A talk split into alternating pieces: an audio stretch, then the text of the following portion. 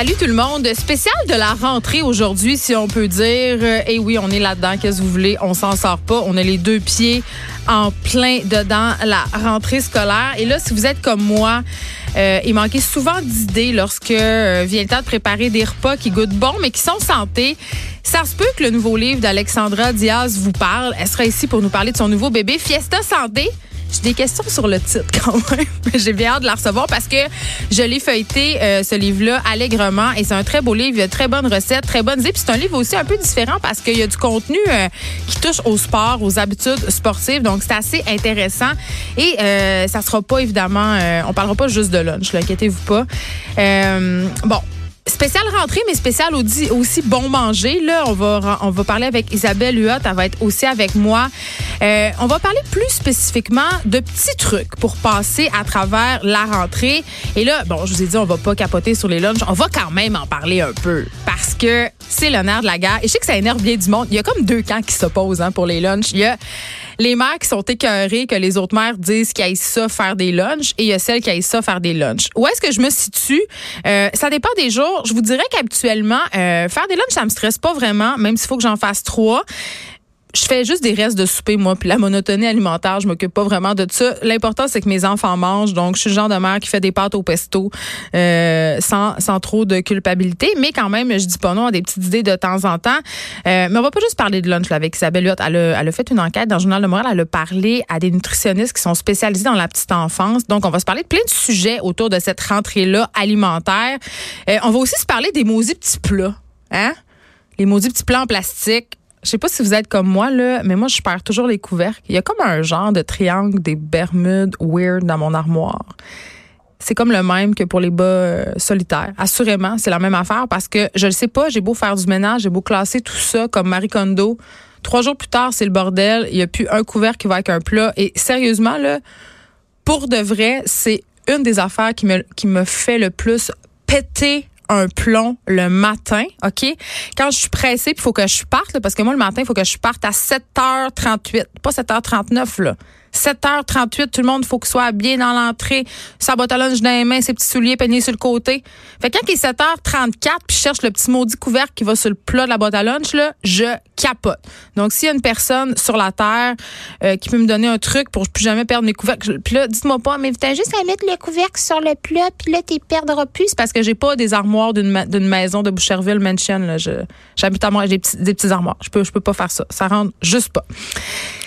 Euh, les enfants québécois, malheureusement, n'ont toujours pas accès aux services de psychologues, déplore l'Association des psychologues du Québec dans un communiqué qu'ils ont publié aujourd'hui. Et à la veille de la rentrée scolaire, il faut bien dire, l'association dénonce à nouveau le manque d'accessibilité des élèves à ce type de soins-là. Le manque de ressources psychologiques dans les écoles, euh, je l'ai vécu personnellement, OK, par deux fois. Puis euh, je rentrais pas dans les détails, mais c'est assez révoltant, OK, quand tu sais que ton enfant aurait besoin d'un coup de pouce, pas une grosse affaire là, je parle pas d'une grosse problématique puis d'un suivi psychologique qui nécessiterait des dizaines de séances très très intenses. Mais quand tu sais justement que ton enfant aurait besoin d'un petit coup de pouce, de rencontrer, je ne sais pas moi, une orthophoniste, un psychoéducateur, la psychologue de l'école et que ça arrivera pas, ben c'est vraiment révoltant puis on se sent très très impuissant comme parent devant euh, la détresse et les différentes problématiques que peuvent rencontrer nos enfants surtout à, à, la période de la rentrée il y a plein d'enfants qui sont anxieux il y a des gens des enfants qui changent d'école il y en a qui perdent leurs amis il y en a qui déménagent donc il y a toutes sortes de problématiques qui font que à la période de la rentrée, euh, les besoins psychologiques se font d'autant plus sentir. Évidemment, moi, j'ai eu la chance, le privilège euh, de me tourner vers le privé mais c'est pas tout le monde qui a cette chance-là. Donc, il y a des enfants qui se ramassent là, euh, sans support, sans aide et qui se ramassent avec ces troubles-là à la fin de la journée. Mais ce sont les professeurs qui doivent se taper euh, des flux qui ont des problèmes non diagnostiqués, des, de l'anxiété, euh, de l'agressivité aussi parfois. Euh, et ça, ça ne pousse pas vers euh, le non-décrochage scolaire. Ça mène pas non plus les jeunes vers la réussite. J'ai l'impression a certains élèves dans nos écoles en ce moment qui n'ont pas les conditions optimales gagnantes pour bien réussir. Et ça, c'est très, très triste. On va parler de ça. Euh, puis je sais pas si on va en avoir des solutions puis c'est non, c'est pas tout le monde qui peut se tourner le privé puis vers le privé. Puis les listes d'attente pour les CLSC sont tellement longues. On parle de deux ans. Il y a des parents qui mentent pour avoir accès à des services de psychologue en CLSC. J'ai des gens près de moi qui m'ont avoué avoir euh, parce que quand tu fais une demande au CLSC, il faut que il faut que tu il faut que aies des échanges courriels avec un une espèce d'intervenant de première ligne avant d'avoir accès à un psychologue. Et je, connais des gens qui ont dit que leurs enfants avaient tenu des propos suicidaires pour que ça aille plus vite. Quand les, parents sont rendus là, il y a quelque chose qui tourne pas rond. Je vais recevoir une mère de famille euh, qui a un mode de vie aussi un peu particulier. Elle a embarqué euh, son chum et ses enfants dans l'aventure du cosplay. OK, ça, le cosplay, c'est se déguiser euh, en plein de personnages. On, va se l'expliquer plus tantôt, c'est quoi. Euh, c'est après un voyage au Japon qui ont commencé à triper là-dessus. Donc, elle va venir nous raconter un peu comment ça se passe, qu'est-ce que ça amène à leur famille de se déguiser comme ça si les, si les gens embarquent dans leur trip. Et aussi, c'est une, sociologue, cette fille-là. Et je vais avoir envie qu'on se parle du congé de paternité parce qu'elle s'est, elle s'est penchée sur cette question-là dans le cadre de son de ses recherches euh, doctorales, je crois, et elle s'est demandé si le congé parental de cinq semaines pour les hommes avait vraiment changé quelque chose. Donc, j'ai vraiment très hâte de l'entendre. On va avoir aussi notre chroniqueur littéraire qui va nous parler euh, de littérature autochtone, mais aussi du dernier scandale littéraire en France. Ils sont nombreux. On sait là, les Français euh, ont une grosse rentrée littéraire, bien que cette année elle soit plus petite qu'à l'habitude, mais il y a toujours, un scandale à cette époque-là. Là. Euh, à un moment donné, il y avait eu la mère de Michel Houellebecq qui avait écrit une lettre pour dire que tout ce que disait son fils sur elle, c'était de la foutaise. Euh, il y a eu dernièrement le scandale Alexandre Jardin, et là, c'est un scandale qui touche l'écrivain Yann Moix. Vous savez, c'est ce champion qui a défrayé la manchette cet, cet automne ou cet hiver, je me rappelle plus, pour avoir dit qu'il aimait juste les femmes jeunes et asiatiques. On en avait abondamment parlé euh, aux effrontés. Et Yann Mox qui a persisté ici hein, sur sa position. Il n'a jamais fait d'excuses, il n'est jamais revenu en arrière.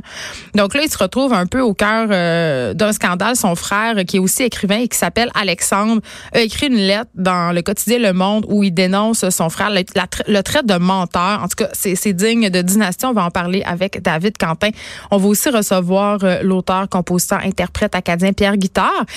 Et on en a parlé hier avec Élise Jeté, notre collaboratrice culturelle, Pierre Guitard, qui va être au passage, euh, de passage, pardon, au Festival de musique émergente en Abitibi dimanche prochain, donc le FME pour participer au 5 à 7 québécois. Il y aura même une petite performance musicale. Et cette fois-ci, ce sera vrai, parce que je vous en avais promis une avec Simon Kearney. Elle n'est jamais arrivée. Des fois, on a des petits problèmes de communication. Mercure rétrograde.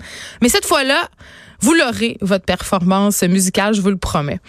Donc, revenons à la rentrée réunion de parents hier euh, euh, pour mon hier j'étais drôle parce que hier je rentrais ma fille au secondaire puis je rentrais mon fils en pré-maternelle. Tu sais te dire le gap euh, incroyable. J'avais vraiment toutes les specs j'avais l'angoisse de l'école secondaire puis l'angoisse de rentrer mon petit bonhomme à pré-maternelle 4 ans. Et là j'ai pu constater que l'école de mon fils sa nouvelle école était en Réno. Et là mes trois enfants moi cette année vont aller dans trois écoles différentes parce que ma fille évidemment je viens de le dire elle rentre au secondaire. Celle du milieu reste dans son école parce que je suis déménagée, je voulais pas la changer d'école en quatrième année, donc elle va rester dans son école d'origine et mon fils va aller à la nouvelle petite école primaire à côté de ma nouvelle maison, à côté de chez moi. Donc, mes enfants fréquenteront trois écoles montréalaises publiques cette semaine à la rentrée. Et dans les trois cas, dans les trois écoles, il y a des rénovations. Des rénovations à l'intérieur des écoles et des rénovations aussi à l'extérieur. Euh, sérieusement, puis il y a des chantiers qui ont commencé à la rentrée. Je me dis, est-ce qu'on manque autant de perspectives à la CSDM, à la ville de Montréal pour commencer des chantiers routiers? La semaine de la rentrée scolaire près des entrées et des sorties des écoles? Alors qu'il y a des centaines d'élèves qui vont converger vers là, là, il y a du bruit, il y a de la machinerie lourde, c'est dangereux. Hier, j'ai vu, euh, parce que le chemin, parfois, à emprunter là, dans les travaux, c'est pas clair. Il y a des pancartes. Fait hier, euh, en allant à réunion de parents, je voyais des parents avec leurs petits qui savaient plus trop où se garrocher, comprends-tu? Ils étaient rendus dans un, une espèce de chemin en garnotte avec des dix roues qui reculaient. C'est dangereux. C'est vraiment dangereux. C'est pas bien éduqué. Il y a de la poussière. Euh, quand les, les cours vont commencer, évidemment, le bruit, ça va être absolument incroyable. Et on n'est pas les seuls là, dans Rosemont à se taper des travaux à l'intérieur et à l'extérieur euh, des écoles de nos enfants. Il y a un article de la presse aujourd'hui qui nous apprend qu'à la commission scolaire de Montréal, donc c'est la plus grosse quand même commission scolaire au Québec, il y a 150 établissements euh, qui sont touchés par des travaux. À Montérégie, il y a même des élèves qui voient leur rentrée repoussée en raison des travaux qui s'étirent. Il y a des parents là qui doivent prendre congé à leurs frais. OK, parce qu'ils n'en ont plus de, de, vacances dans leur banque vacances, parce que l'école vient de leur apprendre que la rentrée est retardée. Je veux dire, y a du monde qui se parle? Y a-tu des, des, fonctionnaires qui font des, des, projections, des plans? Je veux dire, je comprends que les travaux, ça peut s'étirer, là, pour des raisons totalement hors de notre contrôle. Euh, mais quand on débute des chantiers à la rentrée, euh, il y a un petit problème euh, de planification quelque part. Est-ce que la CSDM et la ville sont prisonnières des horaires des entrepreneurs à ce point-là? Je l'ai dit, c'est dangereux. C'est la sécurité des enfants dont il s'agit. On n'y est pas avec ça. Je veux dire, allô, y a-t-il quelqu'un? Sérieux, si vous êtes gestionnaire à la ville, si vous êtes membre d'un conseil d'établissement ou dans une direction d'école et vous si vous avez des réponses pour moi, pour les parents, écrivez-moi. Euh, écrivez-moi ça sur la page de Cube Radio ou euh, textez-moi au 187 Cube Radio. Je veux vraiment savoir. ça me fait capoter. Je comprends pas. Et c'est la même chose à chaque année. C'est pas la première année, là. Euh, nous, en plus, nous, euh, il y a une école de mes enfants qui est déménagée dans une autre école parce qu'elle faisait partie du parc immobilier Vétus. Je comprends qu'il y a des travaux à faire pour nos, écoles, puis c'est important qu'on les fasse ces travaux-là pour garder justement un parc euh, d'établissements scolaires en santé. Mais y aurait-il moyen de rendre ça plus optimal et surtout que nos élèves soient en sécurité, qu'ils soient pas perturbés par du tapage, du bruit, du va-et-vient? C'est traumatisant aussi. Là, je parlais des enfants qui ont de l'anxiété avant que l'école commence. Quand ta rentrée scolaire est retardée, quand tu peux pas rentrer par l'entrée habituelle, il y a des écoles qui ont même plus de cours de récréation il y a des élèves qui vont devoir faire la récréation à l'intérieur pendant un mois et demi.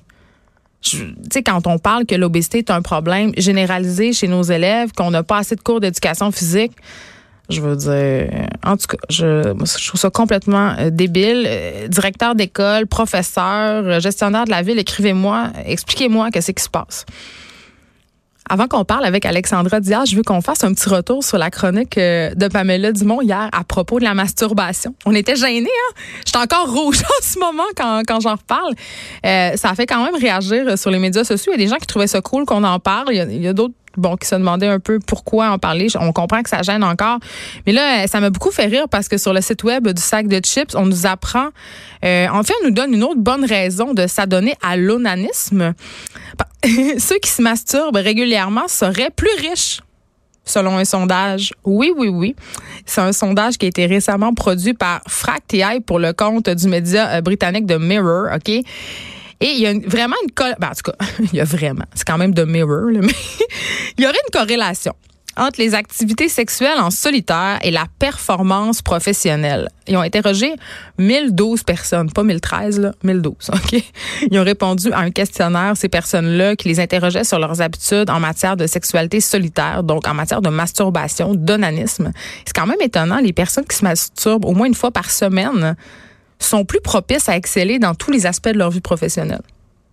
Ils ont plus de chances d'avoir un emploi, plus de chances d'obtenir un poste de direction et plus de chances d'obtenir un meilleur salaire. Et vraiment, quand on regarde les chiffres, c'est vraiment ce qu'on constate.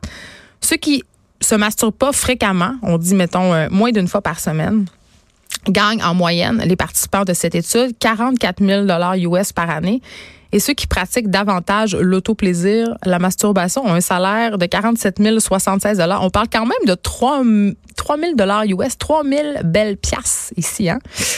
Et euh, euh, ceux qui ont des orgasmes seuls, euh, euh, dans une proportion de 8 seraient plus enclins à demander une augmentation de salaire. Et là, on comprend pas trop euh, pourquoi, euh, comment les habitudes sexuelles en solo peuvent influencer la sphère professionnelle. Moi, j'y vais d'une petite hypothèse bien, bien, bien perso. Là. Moi, je dis que les gens riches ont juste plus de temps. Ils ont, plus, ils ont juste plus de temps pour se masturber, mais en gros, plus vous vous masturbez, plus vous aurez de la confiance en vous, une confiance nécessaire pour aller voir votre boss puis de lui demander de vous payer à votre juste valeur. Fait que là, hein, vous avez juste plus de raison de ne pas le faire. OK? On a réglé ça aujourd'hui. Une fois par semaine, meilleur salaire. On s'arrête un instant.